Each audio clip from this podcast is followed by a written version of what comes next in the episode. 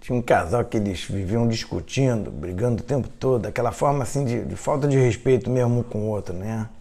Aí eles procuraram psicólogos, nada, procuraram terapeuta de casal também, falaram com amigos e nada adiantou, né? Aí resolveram procurar um rabino. Aí começaram a contar cada uma as suas versões lá sobre o relacionamento, um falando mal do outro, na frente do rabino, aquela constrangimento, até que o rabino pediu, ó, faz o seguinte, pediu pro cara, ó, sai um pouquinho da sala, queria conversar só com ela. Aí conversou com ela, ouviu ela, ela falando mal pra caramba do marido, depois pediu pro marido entrar e também novamente o marido falando mal, que ela só pensa nela, é egoísta, não ouve ele e tal. Aí o rabino então disse, ó, faz o seguinte, chegou pro marido, ó, toda vez que ela começar a falar com você, assim, que você vê que o negócio vai degringolar, tá vendo esse copo d'água aqui, ó? Tu leva esse copo d'água aqui é, e, e, toma ele, mas não engole, né? E aí o cara começou a fazer aquilo, né? Passaram duas semanas depois, o casal volta cheio de amores, né? Agora, né? Tava, a paz voltou a reinar na casa deles e tal. É, essa já chama-se Vaikra e chamou e ela fala sobre korbanot. Korbanot são sacrifícios que se faziam no templo, né? A princípio, sabe, você olha aquilo ali, você vê, pô, parece uma brutalidade, primitivo demais, né?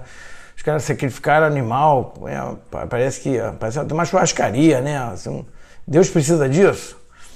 Então, a gente entendeu o Corban de uma forma diferente aqui. O Corban é, tem uma ligação com Carif, com e a criva, aliás, que é, que é se aproximar, né? Você, o sacrifício, na verdade, quando você se oferece a oferenda, ela também pode ser traduzida como se aproximar.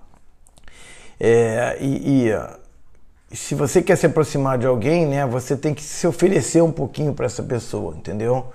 Né? E, e o, Reb de Lubavitch fala muito bem sobre isso, que quando a gente se oferece é quando a gente quer dar sem pensar no nosso próprio benefício. Né? A gente doa nosso tempo, energia, assim, dinheiro até, e conforto para ajudar o próximo. E isso é um pouco o korban, né? que a gente fala. Existiam três tipos de korban naquela época. Né?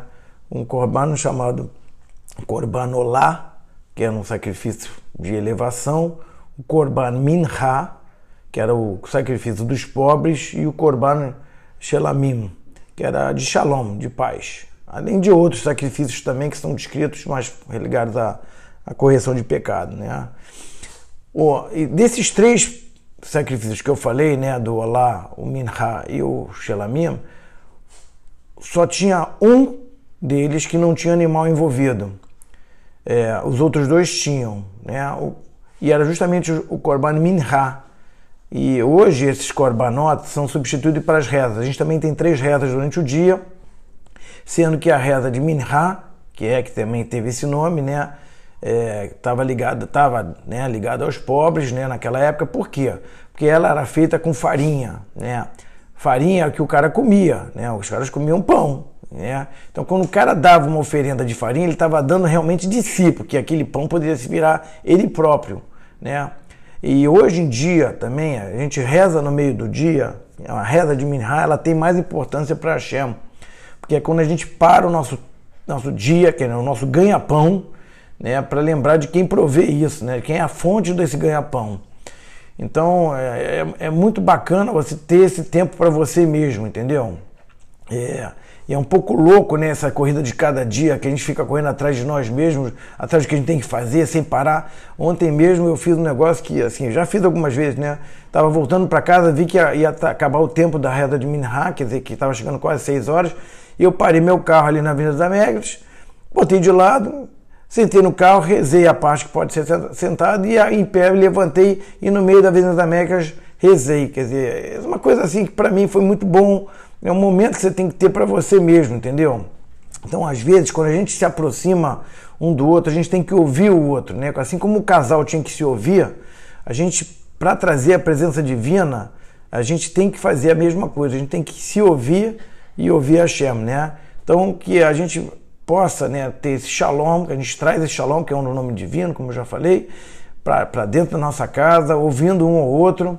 É, então, bebam bastante água, né? Sempre, que é bom para a saúde também. E uma boa semana para todos.